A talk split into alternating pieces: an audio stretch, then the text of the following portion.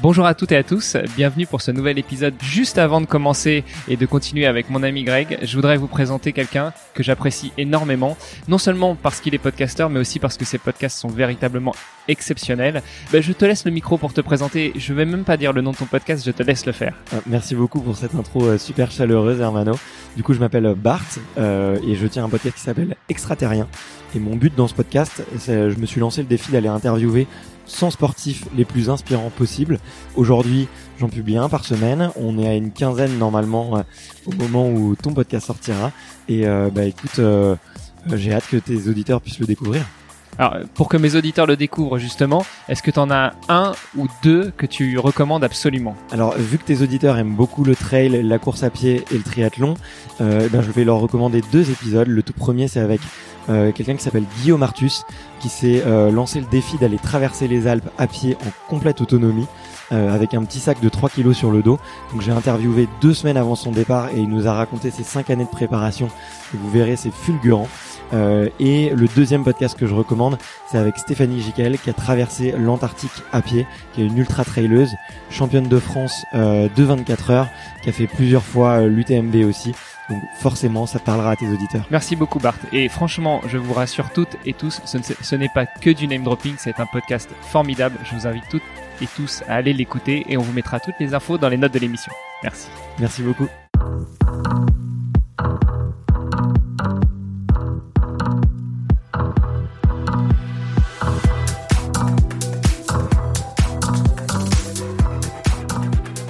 Salut les sportifs, c'est Hermano et vous êtes sur le podcast de Fans et comme d'habitude, je suis accompagné déjà par mon acolyte également du podcast de Nakan. Salut Greg Salut Hermano.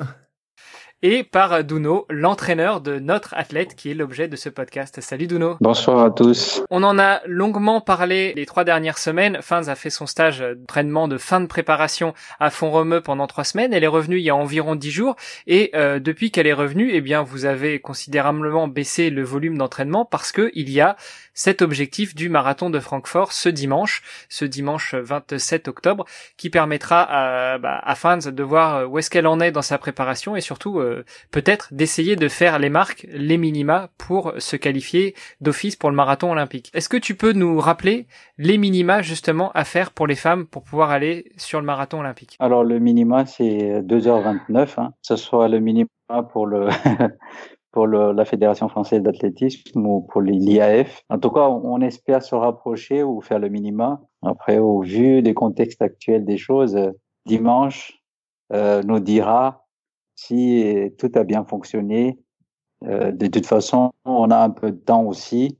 Si ça fonctionne pas à ce moment-là, on a un peu de temps encore jusqu'à jusqu'à mois de juin. Donc, euh, il y a quelques compétitions à faire. euh, voilà, une deuxième tentative ou un troisième. Bon, en sachant que vous serez quand même, vous aurez quand même l'esprit beaucoup plus serein si elle arrive à faire les minima ce dimanche et donc euh, qu'il lui reste euh, dix mois de préparation plutôt que euh, s'il faut continuer à s'entraîner pour aller sur euh, une autre ou une deuxième ou une troisième course pour pouvoir espérer aller jusqu'au JO. C'est ça. Bah, tout dépend. Et puis voilà, on espère en tout cas qu'elle fasse une bonne course, malgré les préparations ou malgré ce qu'on avait mis en place.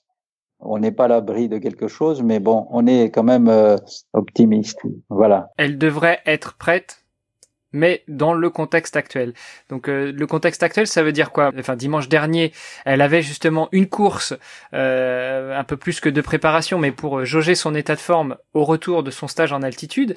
Euh, ça a donné quoi cette course? Ça a donné quoi cette course? Bah, elle a gagné sa course. En fait, bah, elle, est, euh, elle avait une invitation et puis qu'elle pouvait refuser. Notre contexte, contexte financier actuel, en fait, pour le tous les frais qu'on a engagés depuis euh, depuis notre préparation, en fait, euh, comme on arrive euh, à presque plus, euh, en fait, plus de trésorerie, donc forcément, on va chercher dans des courses comme ça pour avoir un petit peu, pour reflouer la caisse et puis repartir, par exemple, pour les déplacements, pour les, pour le, pour payer aussi ce que ce qu'elle avait dépensé aussi à fond romeu, plus les entraînements, plus euh, l'achat des quelques matériels de ces derniers temps. Donc euh, les cumuls de tout ça euh, fait que euh, on n'a pas le choix et puis on est obligé de faire des compétitions comme ça au lieu de se concentrer euh, sur l'objectif principal. Nous, ce qu'on avait compris quand même, c'était que cette course de dimanche dernier, ce serait euh, effectivement en préparation et pour juger de l'état de forme. Donc, si je comprends bien ce que tu nous dis aujourd'hui,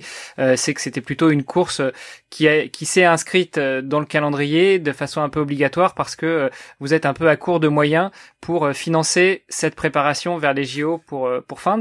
on l'a déjà dit dans d'autres épisodes, mais c'est vrai que la vie d'une sportive, d'un ou d'une sportive de haut niveau n'est pas forcément facile parce qu'il faut jongler entre les entraînements, faut jongler entre le financement, euh, et puis euh, et puis parfois quand il y a la famille, il faut aussi gérer avec la famille. Euh, mais tu nous as pas dit où est-ce qu'elle était du coup. Donc elle a été obligée de faire une course ou elle a été invitée pour récupérer un peu de sous? Parce que en plus elle a gagné, donc elle a pris la prime de course. On prend pourquoi? Parce que comme elle connaît cette course, euh, elle connaît très bien cette course parce qu'elle a gagné les trois dernières. Donc voilà, ça nous permet aussi de jauger un petit peu. Mais moi, pour moi, tout a été vu déjà dans la préparation, euh, moi je préconise en fait les mieux pour un athlète, c'est pas faire un petit, euh, même si c'est une petite course, euh, ça peut quand même marquer l'athlète euh, dans sa préparation. Vaut mieux le préserver euh, si on suit bien le protocole, préserver l'athlète jusqu'à jusqu'à son objectif principal.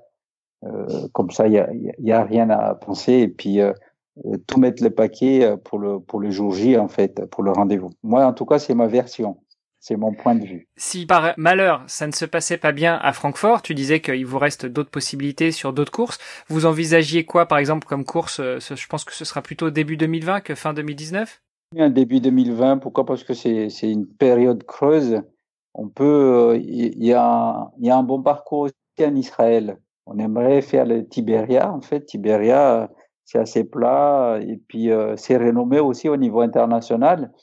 C'est pas un grand marathon, mais il est il est vraiment connu euh, sur sa sur son tracé.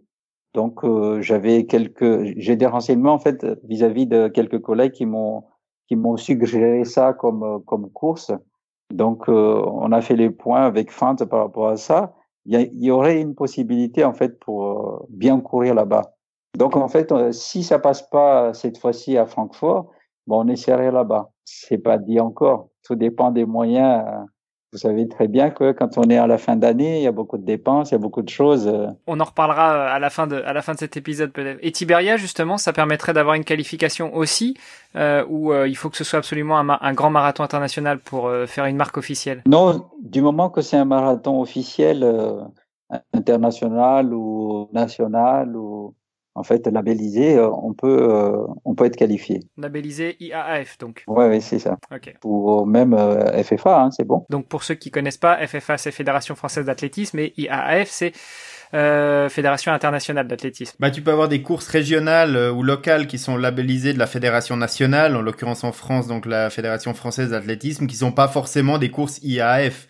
Euh, par contre, l'inverse c'est beaucoup plus vrai, c'est-à-dire que une course qui est reconnue par l'instance euh, euh, top mondiale est en général reconnue par toutes les fédérations qu'il y a dessous. Mais enfin, c'est du détail, hein, évidemment. Bon, revenons sur la sur les derniers jours. Donc, on est à trois jours de Francfort, trois jours d'une capacité, d'une possibilité pour fans de faire donc ces minima pour pour se qualifier pour le marathon olympique. Euh, quand est-ce que vous partez et comment vous organisez un peu votre voyage? Partir en fait en véhicule. On va partir le vendredi pour faire la route. C'est le seul moyen qu'on a. Prendre notre temps et puis voilà avec les pauses qui s'imposent. Et... Tu dis que ça prend du temps euh, évidemment parce que vous allez aller à Francfort en voiture donc il y a plusieurs heures. Euh, comment est-ce que euh, vous gérez l'alimentation dans les derniers jours? Parce qu'on en a parlé déjà dans ce podcast euh, au cours d'épisodes précédents et notamment sur la course que vous avez fait sauf erreur à Annecy.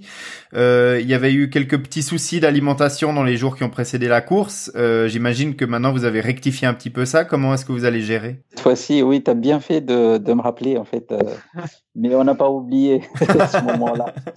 On n'a pas oublié, hein, comme je repris les choses en main. Donc, euh, il faut pas changer euh, ces, ces, comment on appelle ça, ces régimes euh, alimentaires. Il faut garder les mêmes pendant la période des préparations euh, parce que si on fait une modification au dernier moment, ça peut perturber euh, le métabolisme. Donc, euh, d'où l'intérêt de garder la même chose. Après, on allège sur pas mal de choses, sur des choses qu'on, par exemple, l'histoire des pâtes. Il faut pas, il faut pas charger comme on avait fait auparavant. Mmh. Donc là, vous chargez plutôt sur les fruits, les protéines animales, donc viande ou poisson? C'est cela, poisson, c'est léger, hein, tout ce qui est alcalin. alcalin.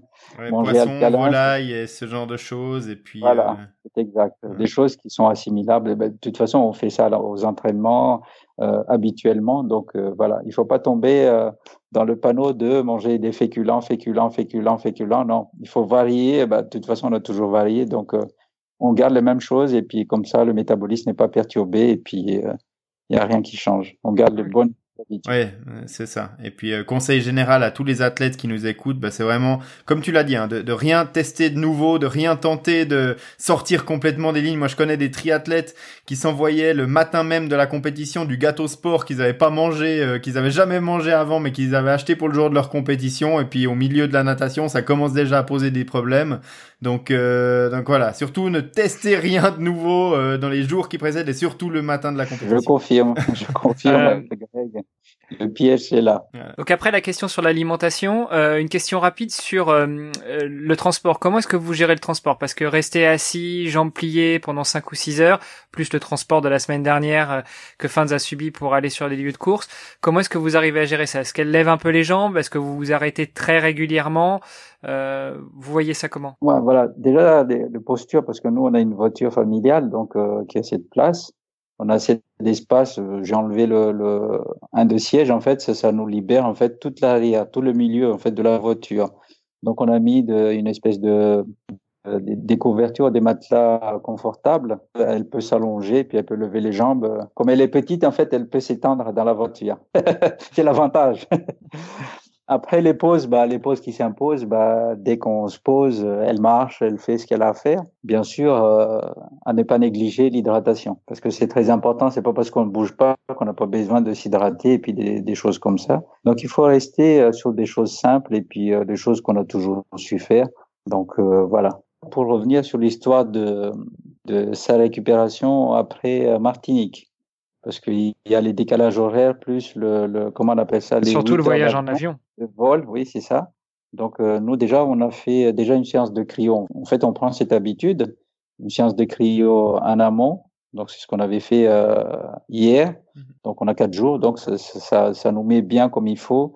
Ça lui a fait euh, du bien déjà. Et puis au niveau sommeil bah on dort plus tôt on mange plus tôt et puis voilà, des choses simples. Naturelles, comme toute la préparation de fans. Mais c'est comme ça que ça doit être hein, une préparation à une compétition. Il faut il faut pas se charger la tête avec des trucs euh, compliqués, nouveaux et se mettre du stress inutile et supplémentaire. Enfin, vous le savez bien, bien évidemment mieux en fait, que nous. Pour pallier, euh, sans couper Greg, en fait, pour pallier au problème de stress, de stress, en fait, euh, c'est là que euh, la, la, séance de cryo cryogénique en fait intervient parce qu'il a en fait cet effet-là bénéfique euh, pour par exemple pour avoir le sommeil plus simplement.